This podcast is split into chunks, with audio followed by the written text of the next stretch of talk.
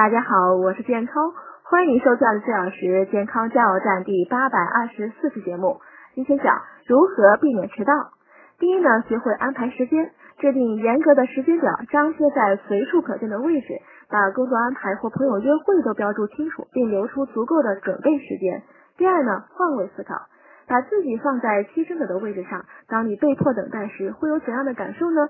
你会因此更懂得尊重他人。第三，多做心理调节。让事情都顺其自然吧。家里没收拾干净，那就让它先乱着吧。头发有点脏了，那就再忍一忍。长此以往，克服了焦虑情绪，迟到便会减少了。